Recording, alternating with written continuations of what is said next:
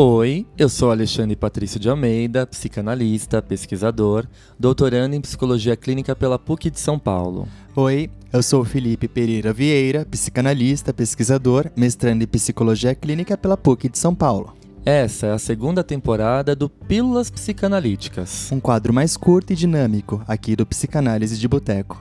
Nele, nós vamos falar de assuntos como amor, ansiedade, pânico, medo, inveja, ódio, tristeza, arte e diversas questões da vida cotidiana. Fiquem ligados, pois sua pílula semanal de psicanálise sai toda sexta-feira. Você não vai querer ficar fora dessa, né? Então, deita aí no divã e se joga nas suas neuroses.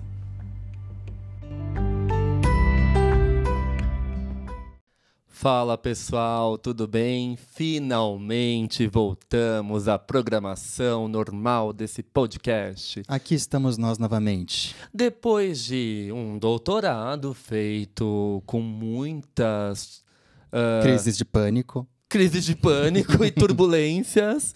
Ah, depois de umas férias, nada muito férias, porque a gente continua estudando e resolvendo coisas da vida, não é mesmo, Felipe? Pois é, da mesma forma que funciona a humanidade, né? Acho que ninguém consegue descansar plenamente. Pois é, A cabeça sempre fica funcionando o tempo todo. total. Ah, nós voltamos e voltamos com tudo e nós estávamos com muita saudade de vocês. Recebemos muitas devolutivas lá no Instagram. Pessoal, cadê vocês? Ah, eu vi que vocês estão de férias. Tá bom, vocês merecem descansar. Mas estamos com saudades. E nós Ah, também. Muitos, muito fofos. Eu ia falar muitos fofos. Muitos. Ah, tudo bem. ah, é verdade. É realmente, dá no mesmo, né? Dá no mesmo. Então, gente, é isso. A gente voltou com tudo agora. Lembrando que o Pílulas Psicanalíticas sai toda sexta-feira. E aos sábados nós temos os nossos cafés. Então, sábado agora, amanhã, né? ah, dia 6 de agosto, vocês vão ouvir o último, o encerramento, aquele que ficou para sair e não saiu porque eu fui atravessado pelas minhas demandas de término de doutorado, depois chegaram as férias de julho e a gente não conseguiu concluir. Mas amanhã finalmente sai o episódio final de Café com Freud, que a gente prometeu que escolher cinco perguntas ali no Instagram, que vocês já mandaram. Acho que eu abri essa caixinha de perguntas faz uns 20 dias. eu já printei essas perguntas e vou responder lá no Café com Freud. Então amanhã é o encerramento. E no sábado que vem começa uma nova temporada de café. Será café com quem? Café com a Madonna? Café com a Britney Spears? café com a Lady Gaga? Ah, que me dera, Um né? café pop? Não é mesmo? Seria muito bom, né? Ah, a gente adora, né? Uhum. Mas não vai ser. Vai ser um café com uma pessoa aí muito fantástica da psicanálise que a gente não vai dizer agora, senão perde a graça. E vocês vão ter que ouvir e botar esse podcast lá no top 10 no Spotify, tá certo? Uhul! Cadê as vozes de fundo? É, as crianças. Bom, gente, no tema de hoje do Pílulas Psicanalíticas, para começar, a gente tem uma convidada que, olha, que só de falar eu me tremo todo. Ah, eu também. Nossa, porque é uma convidada que eu amo muito, muito de paixão. amamos, amamos. Nossa, a gente é muito fã dela, enfim, vocês vão saber daqui a pouco, também não vou dar spoiler. Mas hoje nós vamos falar de um assunto que vocês também pedem direto lá no Insta, e é um assunto muito importante e que vem crescendo cada vez mais porque vem acometendo muitas pessoas. E finalmente esse assunto tem ganhado a visibilidade, o reconhecimento que ele precisa ganhar, né? Uhum. Porque ah, antigamente as pessoas sofriam desse sintoma, ah, desse adoecimento psíquico, desse colapso e elas não sabiam nomear. Pois né? é. Antes a gente podia pensar numa angústia, uma agonia, uma aflição.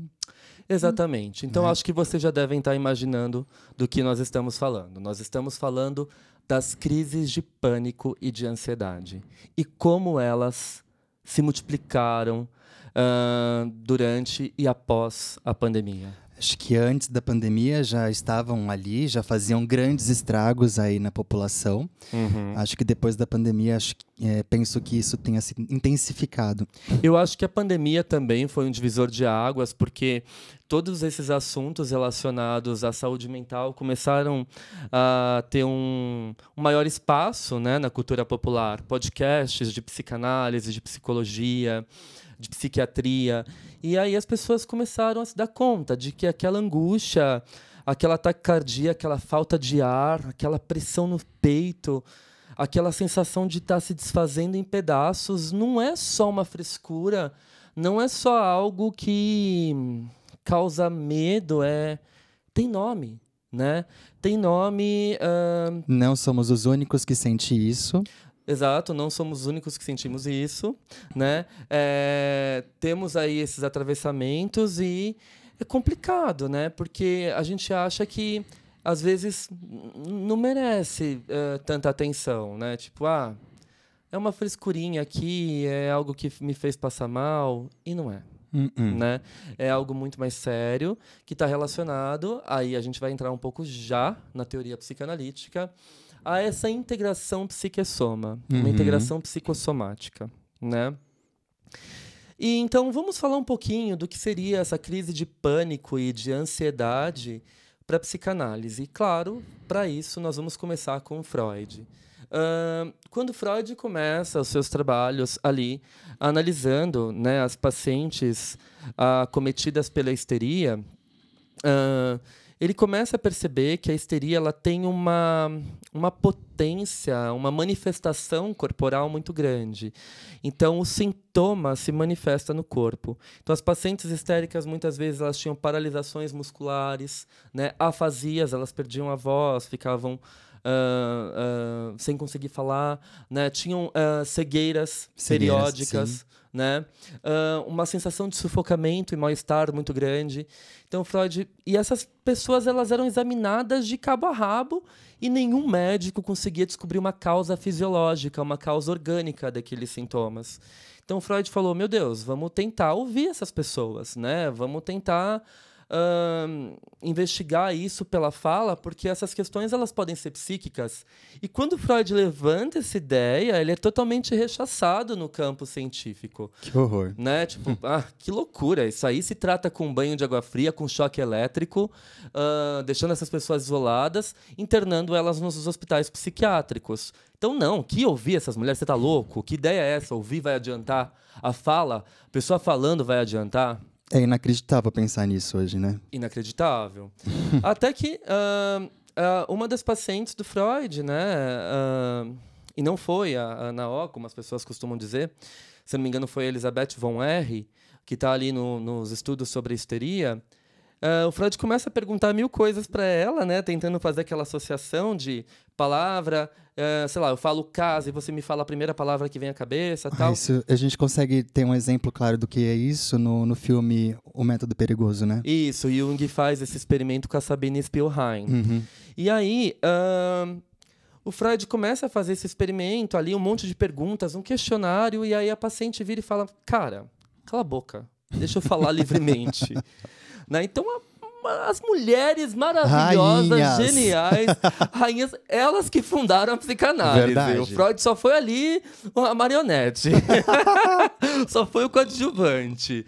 Ela chegou e falou assim: Mano, mano, cala a boca, deixa eu falar o que me vem à cabeça, sabe? Para de ficar me perguntando, me deixa em paz. E aí o Freud começou a escutar e de fato ele começou a fazer associações, construções, é que, claro, entra toda a genialidade do Freud. E ele começa a perceber que aqueles sintomas que se manifestavam no corpo, que tinham uma ordem somática, eles estavam atrelados ao campo psíquico. Muitas vezes há um conflito de desejos, né? um conflito de pulsões uhum. entre aquilo que eu quero e aquilo que eu posso. Hum, tá. Então, Bom, não posso uh, desejar aquilo, então o que eu tenho que fazer, eu tenho que recalcar. Ou seja, uma briga dos nossos instintos com a nossa moral. Isso, exatamente. Que na primeira, no primeiro momento da dualidade pulsional freudiana, a gente costuma dizer que são os instintos de autoconservação, os instintos do eu, versus os instintos, as pulsões do objeto, as pulsões sexuais, eróticas, né, eros, que vai para o outro. Uhum. Então, essa é a primeira dualidade pulsional. No entanto, Freud vai desenvolvendo a obra dele e em 1920 ele cria a grande teoria especulativa dele, que é a teoria da pulsão de morte, do instinto de morte, Todestrieb em alemão.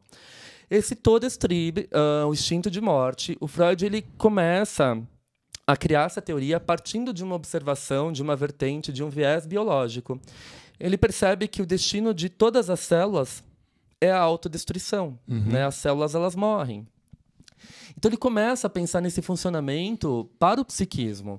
Né? O psiquismo ele busca o estado zero de tensão, o retorno ao inorgânico, o alívio de tensão. Então, Freud começa a criar a teoria da pulsão de morte. Então, o nosso psiquismo, a partir de 1920, isso de forma alguma desconsidera. A primeira tópica. Exatamente. É, a, a primeira, a primeira duali exatamente. dualidade pulsional. Exato. Ele não desconsidera isso. A segunda tópica vem em 23. Isso.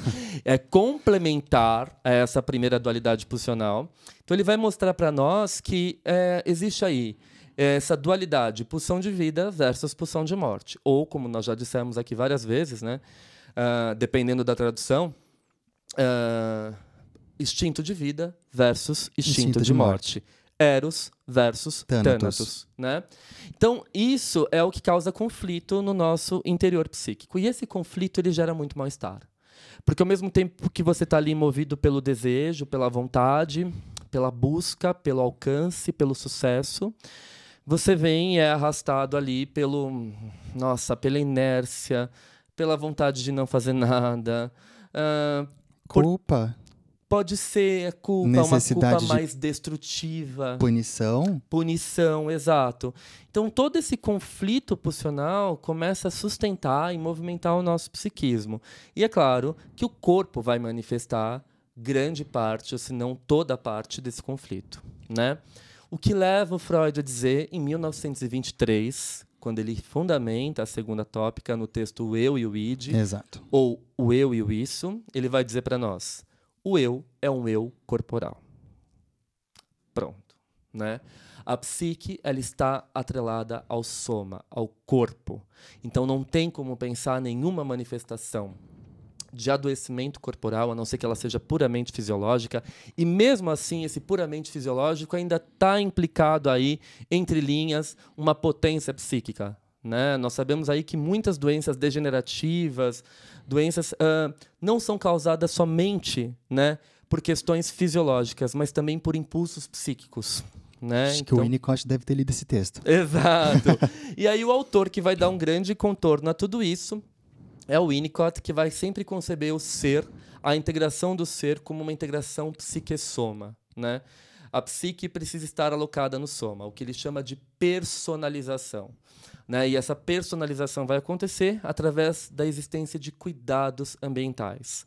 O corpo vai ganhando esse contorno e a psique vai sendo alocada no soma, lentamente. Né?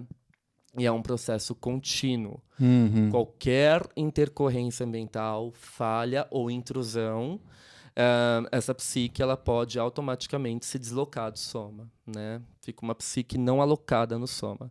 E aí a gente tem os adoecimentos somáticos. Perfeito. Bom, já que a gente está falando um pouco de crise de pânico e de ansiedade, Existe uma grande polêmica para a tradução da palavra Angst em alemão, né, do Freud, uh, porque alguns traduziram como ansiedade, lembra? Inibição, sintoma e ansiedade. Ou inibição, sintoma e angústia. Também... Texto incrível de 1926. Texto incrível, exatamente. E que gerou muita polêmica em relação à tradução. No entanto, eu acho esse texto muito complexo. Uhum. E eu vou contar aqui um bastidor. não. o Felipe, quando começou os estágios dele na faculdade de psicologia, ele teve que ler esse texto de cabo a rabo. E a gente já se conhecia. E aí ele me falou assim: Ale, eu li esse texto e eu não entendi nada. Pois é, a professora falou assim: para a próxima aula eu gostaria que vocês lessem o texto Inibição, Sintoma e Angústia. Nossa, a professora tinha a voz da Beth, né? Ou da dona Lucinda. Eu prefiro sempre. Eu procuro sempre. As verduras. Eu não sei fazer essa voz, gente. Você o Felipe, tá quase. O Felipe sabe perfeito essa voz, assim, adoro essa voz. Adoro assim, sabe? fazer voz de fubaitis. é voz, não, é voz de mulher rica que vai em leilão comprar quadros caros. ah, eu adoro, eu adoro essa voz. Enfim, uh, memes aqui, procurem saber desses memes. Depois vocês joguem no Google, Dona Lucinda, gente. Dona Lucinda é um histórico, é um, é um ícone do folclore brasileiro. Rainha, maravilhosa.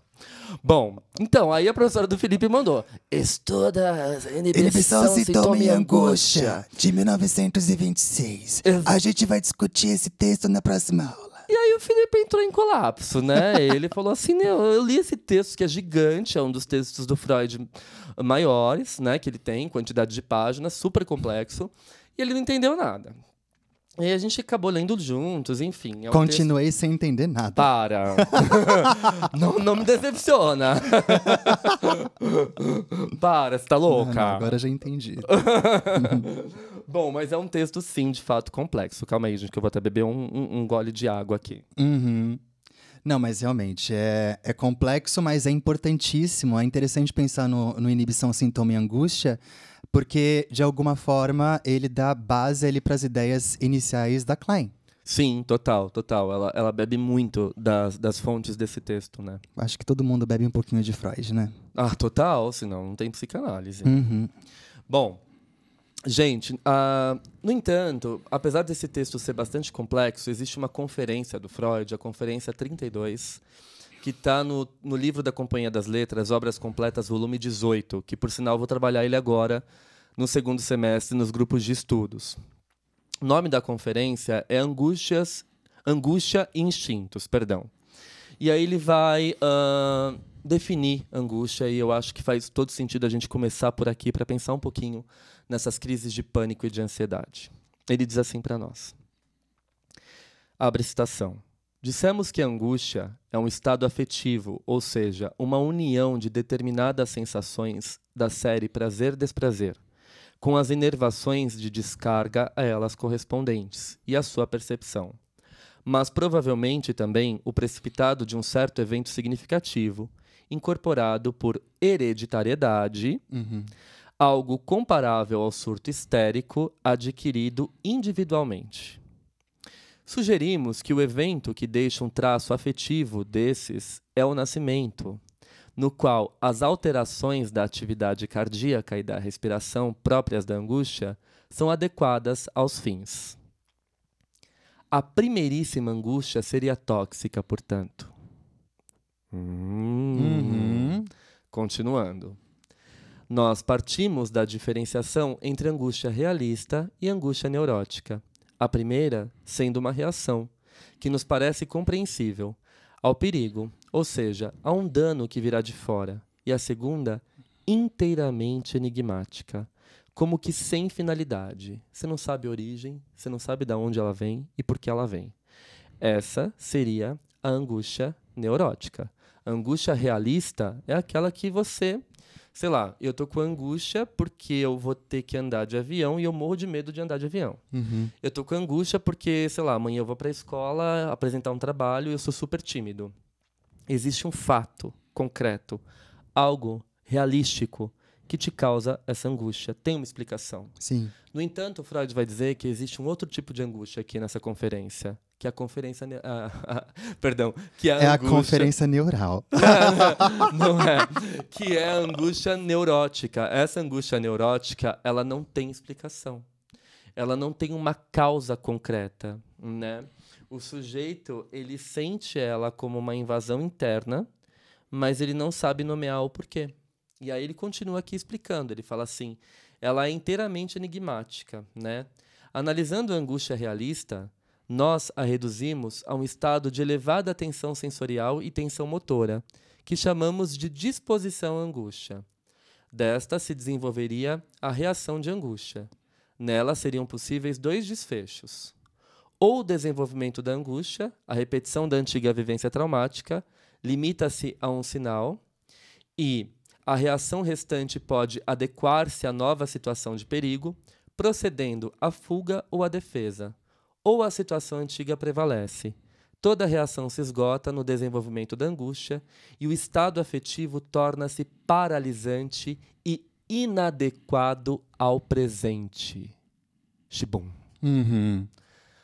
Ou seja, paralisante e inadequado ao presente. É como se algo ali, olha, o Freud dá indícios, é como se algo que já aconteceu e aí ele atrela isso ao próprio nascimento, que é uma angústia totalmente tóxica, traumatizante. É, muito embora ele não considere o nascimento como um trauma. Exato. Ele Klein briga... vai, vai estudar um pouquinho melhor isso. Isso. Inclusive ele briga com o Otto Rank, né? Ele fala assim, não, essa tese do trauma do nascimento não tá certo não. E o Otto Rank tem um, um livro chamado Trauma do Nascimento. Hum. E o Freud ele não, não concorda muito com isso, mas ele diz que a primeira angústia que atravessa a nossa vida é o nascer, uhum. né? Porque a gente sai de um estado de plenitude e passa a lidar com a falta, né? Com a ausência da satisfação. Então ele diz assim: algo que já apareceu retorna no momento presente e numa situação inadequada. Por exemplo, o que seria normal para todo mundo, sei lá, eu tô aqui uh, na minha sala de aula, tendo aula, tô todo mundo prestando atenção, daqui a pouco eu começo a ter uma sensação de sufocamento, de mal-estar, não começo a prestar atenção mais em nada e passo mal. E aquelas pessoas começam a me estranhar, como se aquilo fosse uma coisa assim totalmente anormal. Aí fica pior ainda, né, a situação. Aí fica pior ainda, exato. Então, é interessante a gente pensar que o próprio Freud já dá indícios que essa crise uh, de pânico, de angústia, ele não vai nomear dessa forma, de crise de pânico, mas essa situação de angústia paralisante, ela surge no momento presente, numa hora inadequada, como um retorno de algo que já aconteceu. Tá. Ora, nesse sentido, a gente pode pensar um pouquinho no que o Winnicott vai dizer sobre o medo do colapso. O famoso texto dele, né, em inglês, Fear of Breakdown, de 1963. Mas antes disso, vamos chamar a nossa convidada? Vamos, que eu tô curiosíssimo. Porque ela vai dizer exatamente qual é a sensação de uma crise de pânico e de ansiedade. Com vocês, ninguém mais, ninguém menos do que a brilhante musa maravilhosa. Rainha. Uma das melhores escritoras desse país, na minha opinião. Na a minha melhor. também. Sim, sim, sim. Ela, querida Tati Bernardi, conta para nós, Tati, o que, que é uma crise de pânico?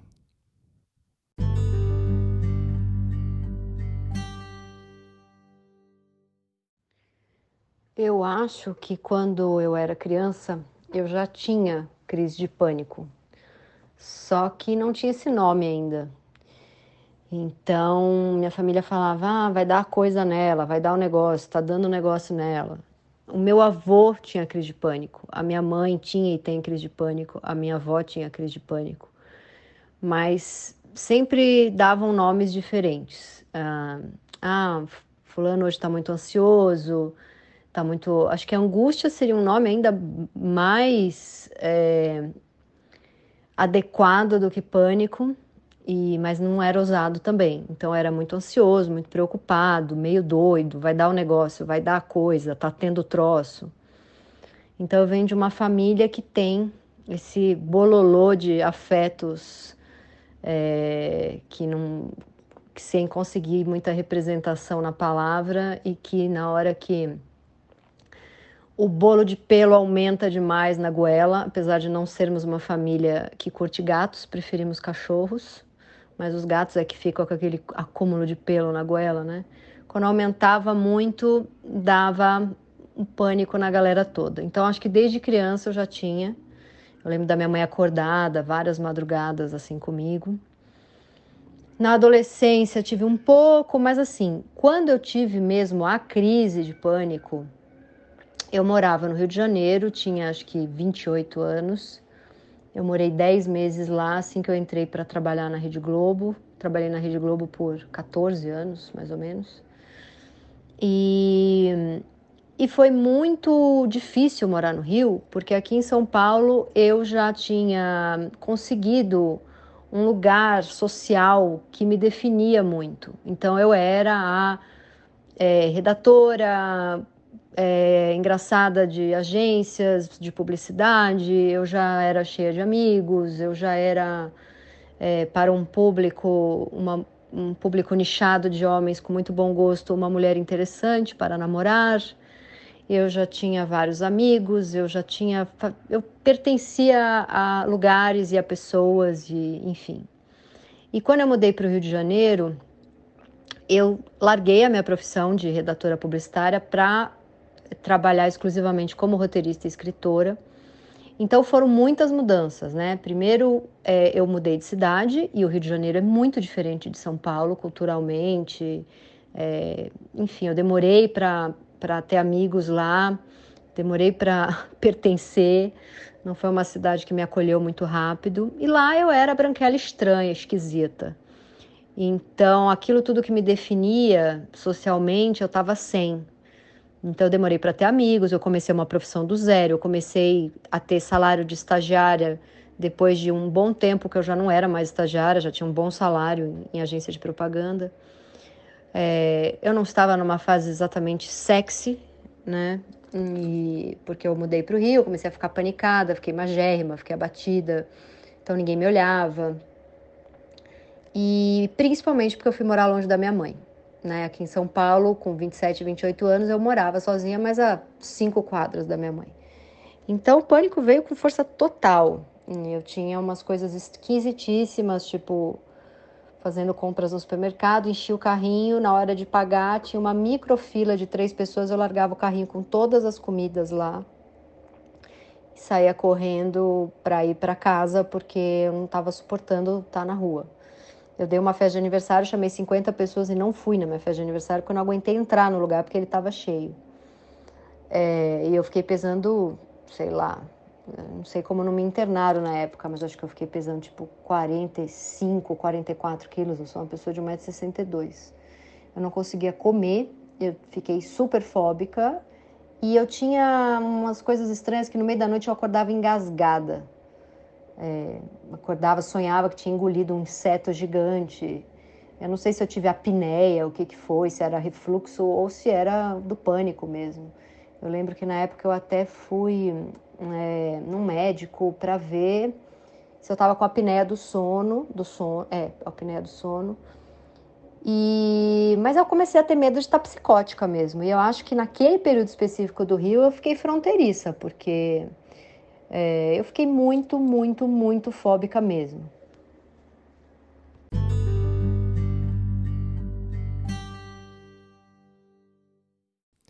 Eu preciso admitir uma coisa. Eu acho que poucas pessoas. E eu acho que isso é.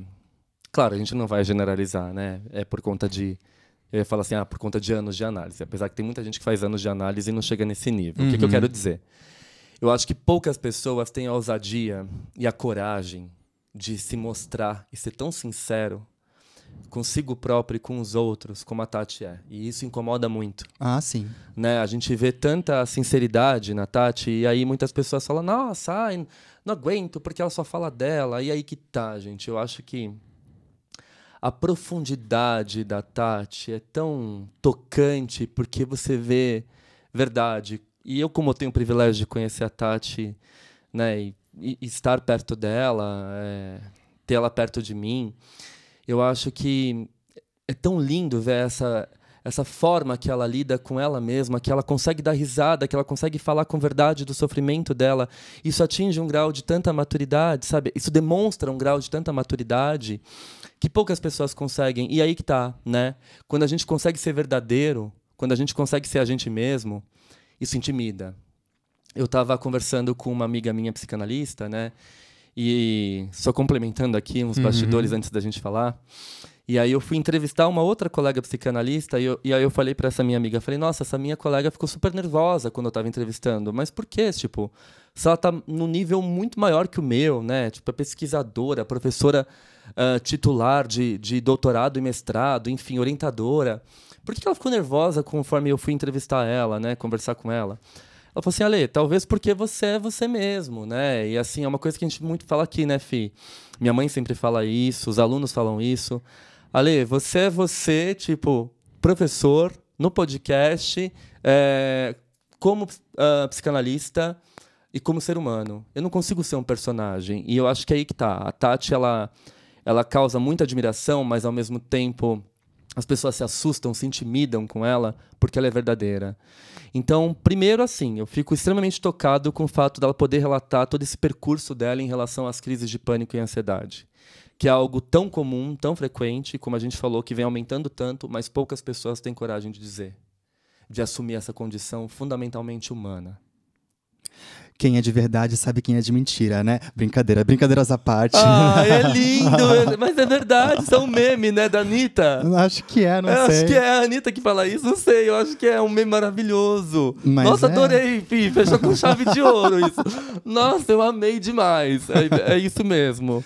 Mas realmente, né, muita verdade intimida, né? E é interessante, é interessante porque às vezes a gente se sente intimidado exatamente porque nós temos uma parte ali totalmente encoberta, né? Que é, se identifica. Que se identifica, mas não consegue se não consegue ser posta para fora, porque às vezes o indivíduo tem tanta moralidade, tanta rigidez consigo mesmo por uma série de questões e não consegue se mostrar dessa forma. Perfeito. Ai, que lindo.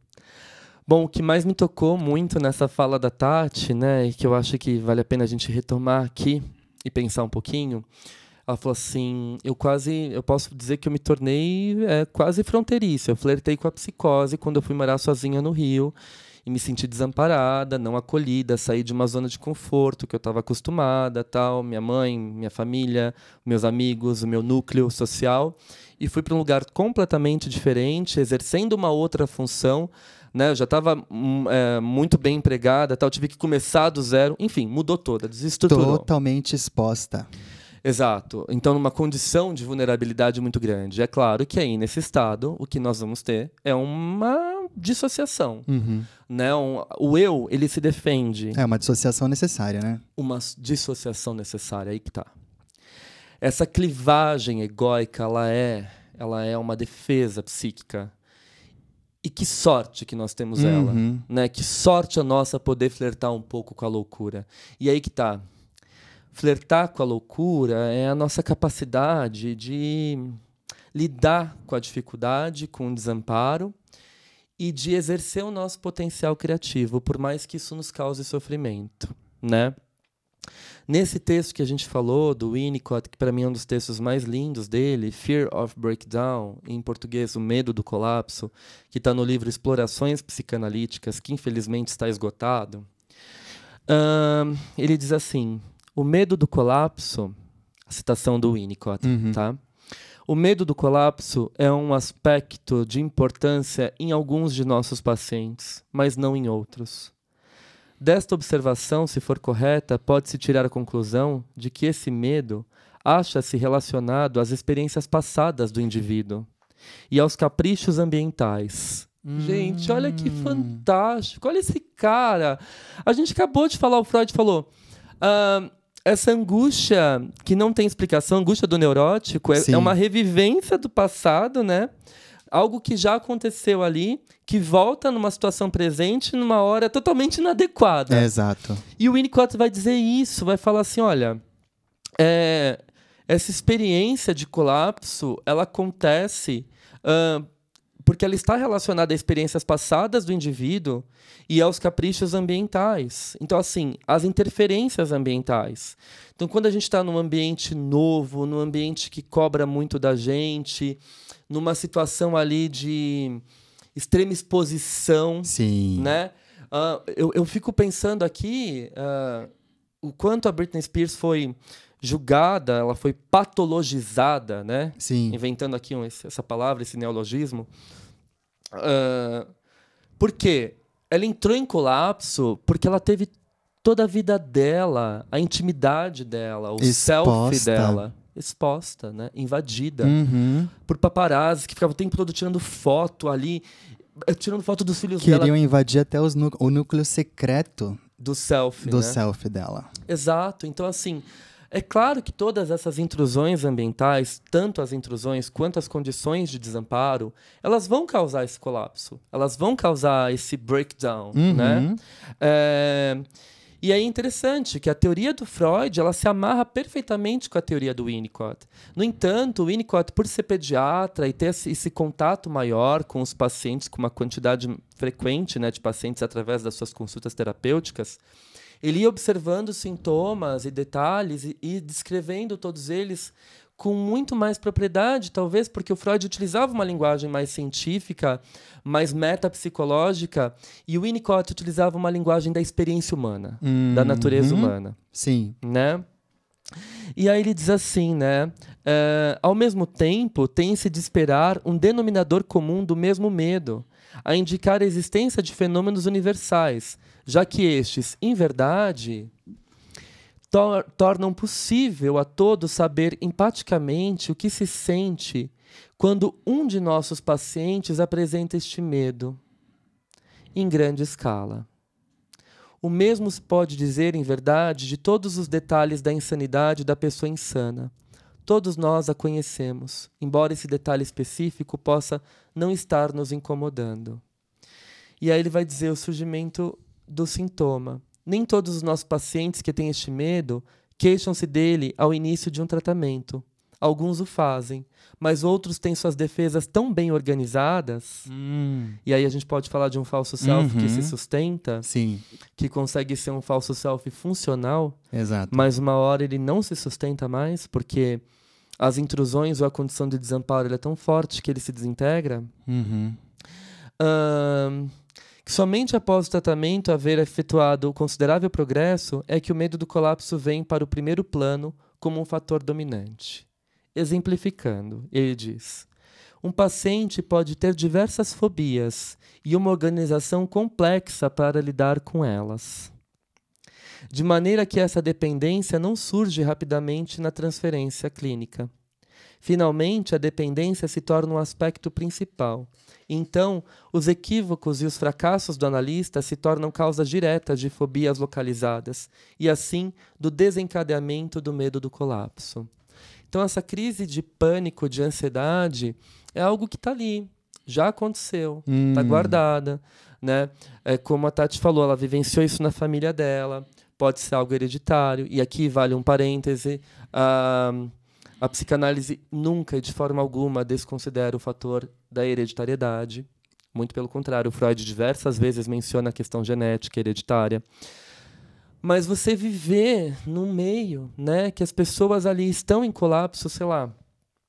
Minha mãe tem medo, eu vou dizer por experiência própria. Muitas vezes minha mãe tinha medo de alguma coisa acontecer com a gente, com a nossa casa, enfim, né, de de um bandido entrar em casa tal e eu vivenciava isso né e o quanto às vezes eu ficava sozinho em casa quando eu fui morar sozinho eu tinha medo por mais que eu morasse num apartamento Sim. eu tinha medo de ser invadido né então essas essas fobias esses colapsos eles me atravessavam eles ficavam ali guardados no entanto quando eu fui morar sozinho esses medos me tomavam me É invadiam uma angústia herdada. herdada, sim, sim, sim. E é claro, o que a gente pode pensar nesse sentido? Nós estamos cheios, repletos, atravessados de intrusões hoje em dia e de situações de desamparo. Pouquíssimas pessoas se dispõem a estarem ao nosso lado, a permanecerem do nosso lado, quando nós ah, entramos em colapso. Sim. Quando nós temos uma crise de pânico e de ansiedade. E muitas vezes a gente sofre aquilo que o Sandor Ferenczi trouxe brilhantemente, que é o desmentido. Uhum. Né? Esse desmentido, ah, que em- alguns textos do Freud recebe a tradução de recusa, né? Verleugnung, ah, esse desmentido, ele ainda é mais traumatizante, porque ao passo que eu conto a minha angústia, o meu sofrimento, a minha dor, e o outro não dá validade, não dá suporte, isso gera ainda mais angústia e mais sofrimento Uhum. me colocando numa condição de desamparo ainda maior. Então, quando eu conto para alguém, nossa, eu tive essa noite, eu tive uma crise de pânico, taquicardia, falta de ar. Ah, mas isso é coisa da sua cabeça, né? Toma um relaxante muscular que passa. Hum.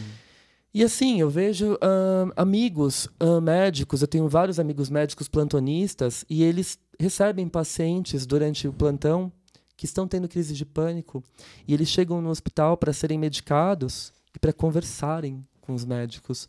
Olha isso que impressionante. Eles chegam com taquicardia, com falta de ar, achando que estão infartando.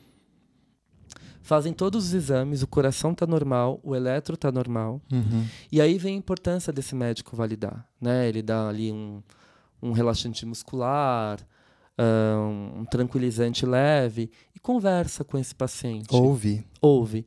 No entanto, muitas equipes médicas debocham, né? Falar, ó, mais um atrapalhando o plantão, achando que está infartando é a frescura da cabeça. Então, gente, é, É. eu acho que só quem tem uma crise de pânico, e aí eu acho que a Tati é brilhante quando ela detalha toda a situação, todo o contexto e os sintomas que ela tem, né? Esse, esse mérito de uma escritora, né? Detalhar com tanta precisão. E a gente acaba se identificando, só quem passa por isso é que sabe o quanto isso é ahn, um fator Terrorífico. Não só terrorífico, né, Fih, mas é um fator que paralisa a nossa vida, né? A gente se sente impotente, a gente se sente num poço sem fim, né? E eu estou dizendo isso aqui em associação livre com vocês, porque esse podcast não tem corte, não tem edição. Não. Uma vez ou outra o Felipe faz um corte e eu acho que é isso que faz a gente, né, correr aí entre vocês, porque é um podcast essencialmente humano. Enquanto eu escrevia o, o meu doutorado, agora ao final, né, meus pais estavam em casa e a gente estava aqui na Serra Gaúcha. ah, e aí eu estava terminando o doutorado no último capítulo e eu simplesmente travei, né? E o Fih estava estudando, meus pais estavam na sala, ah, e eu deitei no chão e comecei a chorar, né? E eu acho que é aí que é importante a gente poder sair dessa posição inatingível, né, do suposto saber, do ídolo. Nós somos humanos e nós também sofremos, né? É, em poucas vezes, é, em, em poucos momentos, né, na minha vida eu passei por isso. Acho que eu nunca passei. Mas o doutorado me pegou de tal forma, porque eu estava me exigindo tanto de fazer um texto perfeito, brilhante e tal, e eu colapsei. E talvez esse colapso ele tenha sido fomentado, inclusive, pela perda da minha avó, Pode né? ser. Ah, faz um ano agora que eu perdi minha avó, né? E é claro que esse luto não passa. E a gente vai ter um episódio falando de luto, evidentemente, aqui no Pílulas, Uhum. já dando um spoiler. Mas um luto não passa em um ano, nem dois, nem três. O Não. luto ele tem um tempo, um tempo sentimental, um tempo que, que ultrapassa o tempo cronológico, entende? Ah, em seis meses você tá bom, você já esqueceu. Não é assim. Cada um sente de uma forma e percebe de uma forma. Sim. E é claro, quando a gente perde esses aportes, esses suportes, né? essas muletas que nos ancoram, é, e aí, é, é, voltando ao exemplo da Tati, né, que ela estava no Rio sozinha, sem amigos, numa situação totalmente diferente, é claro que essa crise, esse surto de pânico, né, ele vem com tudo, é um gatilho, Uhum, Sim. né, é um... Desam- O desamparo causa isso, né? Total. E a ausência de contornos em quem eu posso me, eh, me segurar caso alguma coisa venha a me, a me ameaçar, né? Então, o sujeito fica ali a total mercê do, das da invasão do ambiente que pode causar uma ruptura, uma cisão. Total, total. O Winnicott, ele diz assim para nós, olha que curioso, e aqui eu vou só lançar para fechar com essa fala da Tati, vou abrir para ela falar de novo e a gente faz uma costura final. Ele diz assim para nós, né? ahn, que existem agonias primitivas, né? É possível listar as agonias primitivas, entre as quais apresentamos nesse colapso, ah, como sendo as seguintes. E aí ele numera: 1. Um, retorno a um estado de não integração. Isso. 2. Cair para sempre. 3. Perda do conluio psicossomático, fracasso da despersonalização, né? Ou seja, você se despersonaliza, a psique se desloca do soma. Então é como se você não sentisse o seu corpo mais. É como se suas pernas estivessem soltando, seus braços estivessem soltando, você sente formigamento, você se Quem belisca. já passou por uma crise de pânico sabe que muitas vezes parece que você vai desmaiar. Exato, Exatamente. Você vai de fato cair num abismo sem fim. Você não tá sentindo mais nada, sua visão escurece. Isso. Realmente, é, é um abismo. Você, você começa a enxergar tudo preto. Perfeito. Perda do senso de real, né? Uh, perda da capacidade de se relacionar com os objetos. Ou seja, você se tranca, você sai correndo. No meio da multidão, você se tranca, vai para o seu quarto, vai para debaixo da cama. E aí, você não tem mais capacidade de se relacionar com ninguém naquele momento. Sim. É o exemplo que eu dei no meu doutorado. Eu larguei o computador, porque minha vontade era jogar o computador na parede. Eu não ia fazer isso, porque eu sei o quanto isso ia me custar. Uhum. Eu larguei o computador e deitei no chão embaixo da minha mesa.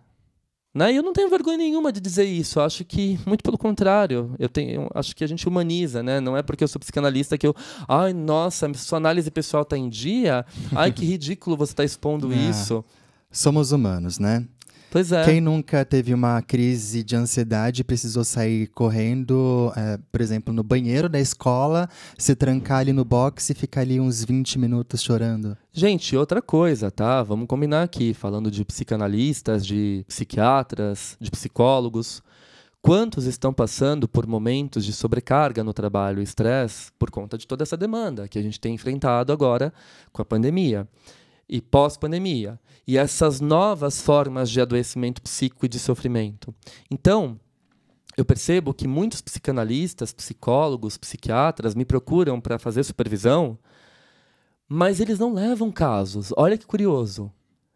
Na meia hora da supervisão inicial, eles começam a falar deles, da angústia deles, o quanto eles se sentem incapazes, não conseguem dar conta dos textos para ler, acham que não estão sendo suficientes com os pacientes, se sentem, nossa, eu, eu me sinto um farsante, sabe? Eu sinto que eu não estou ajudando esse paciente em nada.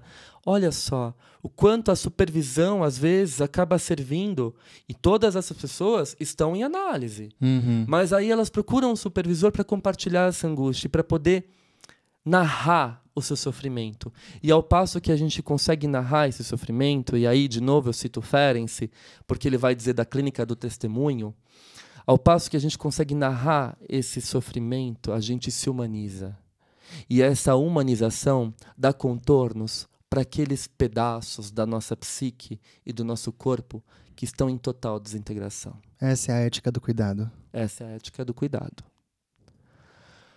Mas antes de continuar falando disso, é claro que a gente vai falar da ética do cuidado e do manejo, da importância né, uh, desse cuidado desempenhado pela figura do cuidador, pelo psicanalista, pelo médico, em situações de crise de pânico e de ansiedade.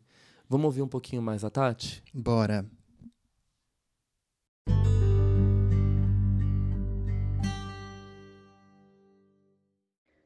Aí foi quando eu descobri a psicanálise na minha vida.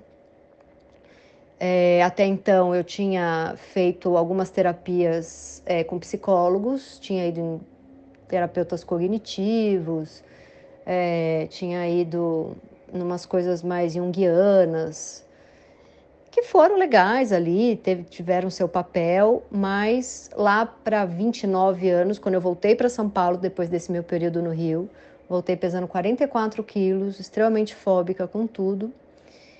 É, um grande amigo falou: Não, você tem que ir para psicanálise. Eu nem sabia direito a diferença, e aí eu fui fazer, caí justo com uma lacaniana maravilhosa, na qual fiquei oito anos, e foi um espetáculo, foi transformador na minha vida. Nunca mais parei de fazer terapia e, e virei uma estudante de psicanálise, de tanto que eu me apaixonei. É, ainda tenho crise de ansiedade, Inclusive, é engraçado eu estar gravando esse áudio hoje, porque eu tive uma crise de ansiedade ontem. Eu estava há uns bons meses sem ter, e tive ontem à noite, por questões de trabalho, que eu ando bem angustiada. Tive. O meu namorado, que está comigo há quatro meses, estava aqui, e a minha primeira vontade é pedir para a pessoa ir embora, que eu não quero que a pessoa veja. Mas como ele é um namorado maravilhoso, eu falei para ele, olha, tá me dando uma crise de angústia, não é uma coisa muito bonita de ver. Eu começo a tremer muito, eu choro, eu não paro de tremer, eu fico catatônica olhando para um ponto fixo. Às vezes me dá dor de barriga, às vezes me dá enjoo. É, às vezes não, me dá enjoo 99% das vezes, inclusive eu sou fóbica com enjoo e aí só piora tudo. E eu acho que era melhor você ir embora. Ele falou: Não, não vou embora. Se você me permitir, eu gostaria de ficar do seu lado. E não tem problema nenhum eu ver isso e cuidar de você. Então, eu tomei o meu minha tarjinha preta sublingual, que nessas horas eu tenho que tomar, porque o que, que é o pânico? O que, que acontece? É como se abrissem várias janelinhas de perguntas e durante o meu dia, né, durante a minha rotina de pessoa neurótica e com fluxo intenso de pensamentos, eu vou abrindo milhares de janelinhas de perguntas e vou conseguindo responder todas. O que, que é o pânico? É quando eu abro zilhões de janelinhas e perco o controle das respostas. Então eu começo a sentir mais do que eu dou conta de responder para mim o que eu estou sentindo. O pânico é quando eu não consigo mais me explicar o que está acontecendo. Então eu conseguia até, o meu namorado perguntou, fala para mim o que está te angustiando. Eu listei 16 coisas que estavam me angustiando e ainda era mais, era mais, era mais, era mais. Não era só aquilo. Só que o que era mais não dava para dar nome e por isso me dá o pânico. Mas eu também acho assim que às vezes vale a pena ir para um lugar quase místico, de ficar quieta no escuro, de abraçar aquela angústia, porque aquela angústia traz tanta coisa traz coisa da minha avó, traz coisa da minha mãe, traz coisa da minha infância, traz coisas que são é, afetos e sentimentos que eu ainda não consigo pôr palavra, traz, traz coisas que eu nunca vou conseguir pôr na palavra e tudo bem, apesar de eu ser uma escritora enlouquecida é, por colocar palavra em tudo, é, tem coisas que eu vou, porque eu já aceitei que eu tenho que sentir e passa. E aí ele ficou de mão dada comigo em silêncio, e uma hora e meia depois, fiquei uma hora lá meio panicada, mas fiquei bem, dormi tranquila. E é isso. E o pânico é uma das piores coisas que eu já senti na vida, é, talvez a pior, é desesperador. Mas também ele me trouxe muita sensibilidade, muita vontade de me conectar com a dor do outro, com a angústia do outro. Eu acho que é por causa do pânico que eu sou uma escritora, é por causa do pânico que eu tenho podcasts em que eu quero me conectar com os outros falando do que dói em mim, do que me angustia, do que me deixa doida. Então ele é quase o meu. É, quase o meu é, maldoso predileto. Qual que é o nome daquele filme? Meu. minha, minha pior pessoa do mundo predileta na vida, sei lá. Aos 30 anos de idade, eu tomei o primeiro remédio. É, ah, eu não acredito em remédio sem terapia e acredito muito na terapia sem remédio, mas eu precisei me medicar e acho que quando precisa, medique-se. Quando eu estava pesando 44 quilos, quase 43, eu precisei do remédio, sabe? Agora, eu sou contra quem toma o remédio e não faz uma terapia e fica refém a vida toda de um remédio. Eu tô há, sei lá, 15 anos fazendo terapia, mudou minha vida. É... E acho que é a coisa mais próxima de uma mãe perfeita que eu já tive na vida. Porque a mãe da gente, apesar da minha ser maravilhosa, obviamente não é perfeita, mas onde minha mãe não tá, onde ela não chega, a psicanálise chega e me dá, me dá colo, me dá borda. E, e hoje em dia eu tô muito melhor do que eu já senti aos 28 anos. E, e eu acho que o pânico, ele é uma criança de 5 anos dentro da gente, precisando que a gente saia com ela do meio da confusão, leve para um cantinho e converse. Que é o que eu faço com a minha filha quando ela entra em pânico. Que não é pânico exatamente, mas ela tem 4 anos, de vez em quando ela tem um pequeno surto e eu tiro ela da bagunça, levo para um cantinho, dou um colo e converso com ela, e é isso que eu faço comigo a vida toda.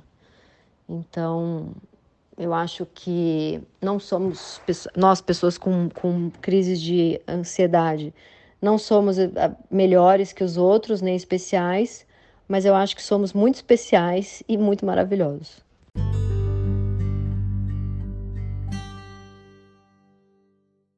Ai, gente, eu confesso que eu tô com um nó na garganta aqui, super emocionado com essa fala da Tati, porque. Ai, eu acho que além da gente trabalhar com isso, né, Fia? A gente se identifica como ser humano e a gente presencia isso na nossa clínica. É... E o quanto os pacientes que passam por isso, aprendem e a gente acompanha esse sofrimento e sustenta e, está, e a gente se permanece ao lado deles como uma rede de apoio, né? E quando eles conseguem passar por isso e ao mesmo tempo eles vão amadurecendo, eles falam assim: "Nossa, eu tive uma crise de pânico hoje, mas eu não senti que eu ia despedaçar, eu não senti que meu mundo ia acabar porque eu tô com você, né?" Hum. Sim. Não só com os pacientes, mas também com as pessoas que nós temos ao nosso redor, né? As pessoas uhum. que nós amamos. Uhum. É bem interessante, é bem humano a fala da Tati e faz a gente pensar, né? Tipo, meu, quantas pessoas passam por isso e como a gente precisa de uma rede de apoio para continuar vivendo em sociedade minimamente bem. Sim, né? sim. Uma das coisas que mais me tocou aqui, o que a Tati falou, né, essa essa questão da, da medicação, que a gente nunca pode demonizar, né? Embora a gente saiba aí de toda a polêmica e as questões que envolvem a indústria farmacêutica, é claro que existem muitos remédios que auxiliam as pessoas nesse estado de crise e eles são necessários, né? Então é importante deixar claro aqui a nossa opinião e a nossa concepção sobre a medicação, porque às vezes ela é muito necessária. A gente trabalha em parceria, tanto eu, Felipe e vários outros psicanalistas. Com psiquiatra. Com psiquiatras, né? uhum. né? Que, se for o caso, se for necessário, os nossos pacientes precisam ser medicados e acompanhados, né? Com esses psiquiatras e com a psicanálise. Perfeito. Então, não, não é isso, ah, medicação de jeito nenhum, é só terapia. Não, tem casos que realmente são necessários, né? São necessários. E é aí que a Tati fala uma coisa muito bonita, que a gente sempre é, também traz como um valor nosso, né? Eu acho que só a medicação sozinha ela não faz muito efeito. Ela acaba tornando o indivíduo dependente e cada vez mais o corpo vai pedir uma dosagem maior, né? Não se cria elaborações, uh -uh. transformações, não. né? Então a medicação acompanhada de um processo psicoterapêutico, e eu acho bonito que a Tati falou, né? Eu fiz uma terapia junguiana, cognitivo-comportamental, e me encontrei na psicanálise. Então não é isso, não é que a psicanálise é a mais certa, é para todo mundo. A gente já falou isso várias vezes no podcast. Eu cansei de encaminhar pacientes que chegaram a mim, né? E eu percebi, é, através das entrevistas, do contato, que eles não se dariam bem com o processo psicanalítico. E encaminhei para amigos meus que eu confio plenamente, que trabalham na linhagem junguiana, né, que trabalham na linhagem uh, cognitivo-comportamental, com a abordagem cognitivo-comportamental, com a fenomenologia. Eles, esses pacientes cresceram e se deram muito bem, né? Então, imagina, isso é ridículo. E eu sempre falo que eu acho extremamente primitivo, arcaico, essa discussão de, ah, nossa, a minha psicologia baseada em evidência é muito melhor do que a psicanálise. E quem disse que a psicanálise também não é baseada em evidência? Quanto de artigos científicos e livros e publicações nacionais e internacionais dentro de centros de pesquisa uh, psicanalíticos nós temos, né? É, então eu acho que essa briga, essa discussão é muito primitiva, é muito arcaica. Claro que cada um exercendo a sua profissão com muita ética, com muita responsabilidade, com muito estudo, isso vai ter um efeito muito positivo sobre o sujeito. E é aí que tá, né? A Tati vira e faz uma metáfora belíssima, uma analogia belíssima. Né? Ela fala assim: a psicanálise, o processo psicoterapêutico para mim analítico, ele entrou como uma mãe perfeita, né? Uhum. E a gente sabe. É, o Winnicott diz, né, que muitas vezes o psicanalista assume esse lugar de mãe devotada comum ao paciente, né? Esse paciente que está no estado mais regredido, que está em colapso, né? Que está sofrendo por angústia e ansiedade. E novamente agora tentando explicar um pouco desse mecanismo, né? Psíquico dessas defesas psíquicas. Winnicott nesse mesmo texto, Fear of Breakdown, Medo do Colapso, de 1963, ele traz uma contribuição muito bonita. Fi, lê pra gente o que ele vai dizer. Ele fala o seguinte, abre citação: É errado pensar na enfermidade psicótica como um colapso. Ela é uma organização defensiva relacionada a uma agonia primitiva e é geralmente bem sucedida, exceto quando o ambiente facilitador não foi é, deficiente, mas sim atormentador, que é talvez a pior coisa que pode acontecer a um bebê humano. Nossa, olha isso. Um ambiente atormentador é a pior coisa que pode acontecer a um bebê humano. Uhum. E sabe o que eu acho lindo dessa fala do Winnicott? É que ele tira a defesa psicótica de um estado patologizante. Exato. Não é uma patologia. é uma- Às vezes a gente flerta com a loucura, É precisa um estar meio louco. sofrimento, né, também. Sim, às vezes a gente precisa estar meio louco para poder sobreviver. É o que a gente É. tem ao nosso recurso. Exato. Então, quando a Tati é, é, ela fala para nós, nossa, ali, Ale, eu beirei ah, o estado fronteiriço, né? O, quem não sabe, o estado fronteiriço é o borderline, né? Eu fiquei ali na borda, no limite mesmo, entre a neurose e a psicose. Eu flertei com a loucura, porque eu senti tanta angústia, tanta ansiedade e que eu entrei em colapso, né? Sim, é uma organização defensiva, uma né? organização defensiva. Então, sai daquele estado, nossa, o psicótico é o louco, é o esquizofrênico. Não. Todos nós, às vezes, flertamos com a loucura e é necessário que a gente faça isso para, sim, de fato, não enlouquecer Exato. e não sofrer tanto. Exato. E nesse sentido, o Winnicott continua. Uhum.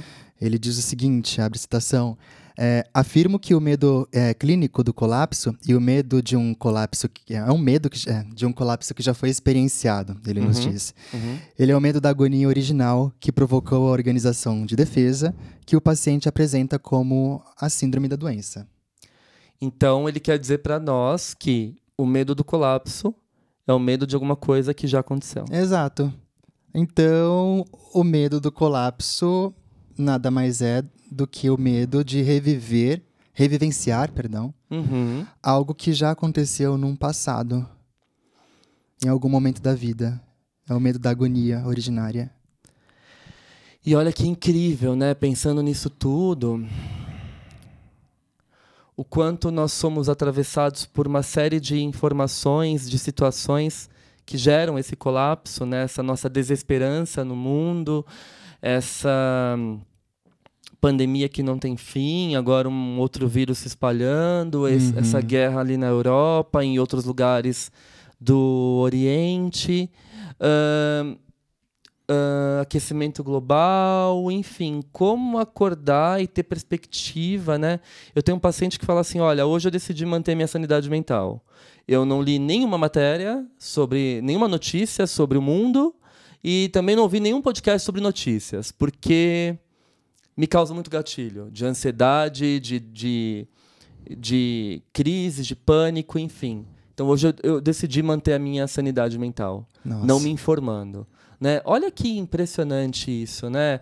Então, e que assim, necessário, né, em alguns momentos. e que necessário, sim. Então, quando a gente cria os, os nossos mecanismos de defesa, de isolamento, né, que o Winnicott fala, esse isolamento, sair dessa, desse plano social, se isolar num lugar, fugir, é, é necessário para nossa organização. Aí a pessoa fala assim: que isso? Você tá louco, né? Você tá se escondendo do mundo?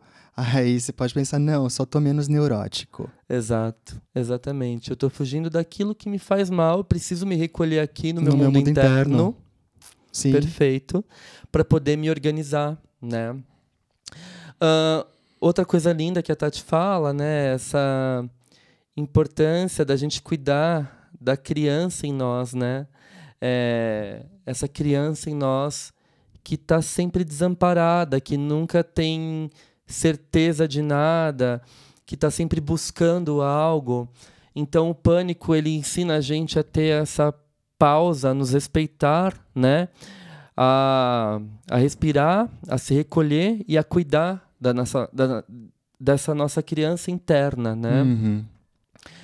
O pânico é uma criança de 5 anos dentro da gente. Nossa, né? isso eu achei fantástico.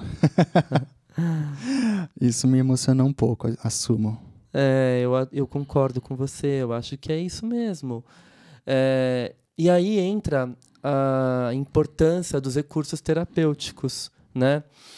É, A gente tem devolutivas lindas aqui sobre o nosso podcast, né? Que eu tenho... Nossa, eu acho que eu já recebi mais lá no Instagram, mais de 50, 100 devolutivas, não consigo nem contar, de pessoas que escrevem assim para nós, tanto para mim quanto para o FI, né? É, eu não tenho condições nenhuma de pagar um processo psicoterapêutico, não tenho convênio, estou na fila esperando o tratamento público, mas ouvir o podcast de vocês é terapêutico para mim, né? Sim. acalma, traz um Alguns insights.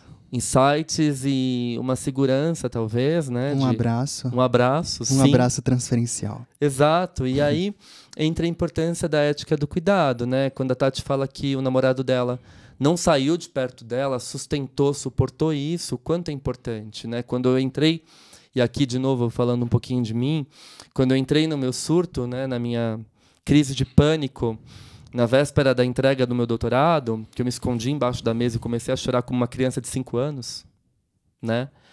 Felipe veio me abraçar, imediatamente meus pais subiram, meu pai desesperado, sem saber o que fazer, imagina, um pai caminhoneiro, que só tem até a quarta série, virou e falou, espontaneamente, meu filho, se isso está te fazendo mal, larga isso, você não precisa disso, né? E o quanto ouvir isso do meu pai representou para mim que eu não precisava levar aquilo tão a sério e me cobrar tanto, tomando o outro como parâmetro.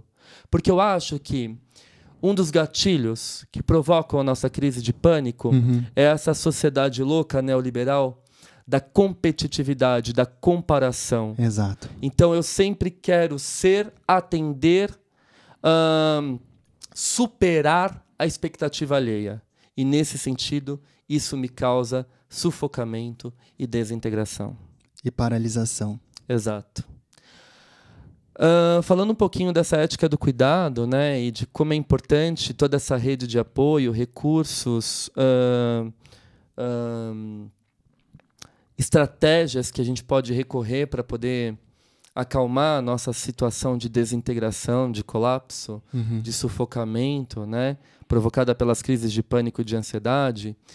Eu gostaria de citar um trecho ah, do livro do Luiz Cláudio Figueiredo chamado As Diversas Faces do Cuidar, Novos Ensaios de Psicanálise Contemporânea, publicado pela editora Escuta. O Luiz Cláudio Figueiredo foi o meu primeiro orientador de mestrado e eu tenho um respeito enorme pelos textos dele.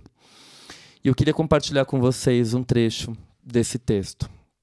Ele diz assim, abre citação. Frequentemente, são famílias, grupos e instituições os objetos mais aptos a oferecer esse holding, esse segurar, né, esse apoio ao longo da vida. né? A sustentação, perfeito. Principalmente quando o que está em jogo é a continuidade na posição simbólica do sujeito no mundo. Mas indivíduos isolados podem se tornar agentes de holding muito eficazes. É o que se espera, por exemplo, de uma mãe suficientemente boa. Embora, mesmo ela costume funcionar melhor, se conta com o marido e com a família para lhe dar um suporte. Ela própria precisa de referências simbólicas para oferecer o seu abraço ao bebê. Um abraço que seja seguro, mas que não o esmague. Nesta medida, mesmo sendo o indivíduo isolado quem oferece o holding, o mais básico e primitivo, este indivíduo, a mãe, por exemplo, funciona como uma instituição. Por outro lado, é preciso crescer, expandir-se, se possível, sem rupturas excessivas, mas também sem meras repetições. É o outro quem dá continência, quem nos pode oferecer condições e vias para a transformação. Por exemplo, uma obra de arte, um filme, um bom romance, poesias. São extremamente capazes de conter nossas angústias, nossos desejos e ambições, nossas curiosidades e nossos medos. Muitas vezes operando como fantasias inconscientes projetadas para dentro do outro ou do objeto, no processo que Melanie Klein denominou de identificação projetiva, Uhum. que a gente explica muito bem lá no Café com Klein Sim. de forma a transformá-los em conteúdos reconhecíveis, interpretáveis e toleráveis. Por exemplo, as histórias infantis ajudam a criança a nomear, entender, aceitar e tolerar muitos elementos de sua vida corporal e mental primitiva. Esta é a base para a sua transformação e o crescimento emocional. Tal capacidade de transformação, como é evidente nas obras de arte e nas obras literárias, corresponde à capacidade de sonhar. Nossas vidas podem se enriquecer a partir do contato com estes objetos de continência, que sonham por nós e nos ensinam a sonhar os conteúdos das fantasias inconscientes que, para dentro deles, nós projetamos. Mas também os grupos, instituições e indivíduos isolados podem nos ajudar nestas transformações, ajudando a dar forma, colorido, palavra e voz aos estratos mais profundos do psiquismo. Estas são formas extraordinariamente importantes do cuidar. Quando nos faltam, sofremos com a sobrecarga de experiências emocionais obscuras e perturbadoras, que evocam em nós a ameaça da loucura, e não a loucura defensiva, mas a loucura que realmente nos paralisa e nos adoece.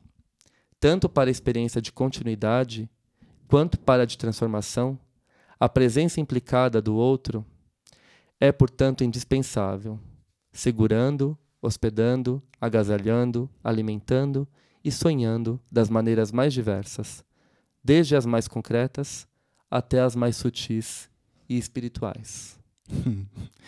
Uau, que escrita aconchegante. Eu acho que é isso. Isso mostra o quanto a Tati tem empatia e sensibilidade para criar um podcast falando do inconsciente coletivo, que uhum. eu tive a honra de participar duas vezes, falando das dores e das alegrias de ser da humanidade, dando voz, contornos, imagem, aquilo que a gente não consegue nomear e que por vezes é tão inquietante desconfortável. Ou seja, abrindo o próprio mundo interno para as pessoas que estão ali ouvindo e acabam se identificando com aquilo, né?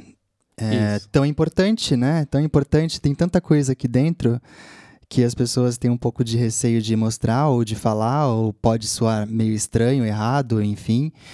E vai gerando sofrimento. Que bom que alguém teve coragem de se mostrar dessa forma, né? Que libertador. Que, que preciso, que necessário. Exato. Que preciso e que necessário. Espero que esse episódio seja preciso e, e necessário, para quem aí teve, tem, sofre ou já sofreu com alguma crise de pânico e de ansiedade. Que ele possa dar algum contorno e alguma representatividade a esse sentimento tão angustiante e da ordem do indizível. No final, o que a gente dedica aqui todos nós, o nosso podcast, nesse retorno triunfante que eu achei que eu estou extremamente emocionado, é um abraço e um acolhimento para essas dores que muitas vezes são paralisantes. Exatamente. Que possamos ressignificá-las. É isso. É isso? É isso. Nos vemos então no Café com Freud? Amanhã, hein? É. Episódio final. E amanhã a gente vai anunciar qual vai ser o próximo café. Ai, meu Deus. Um beijo, gente. Um beijo. Tchau, tchau. Tchau, tchau.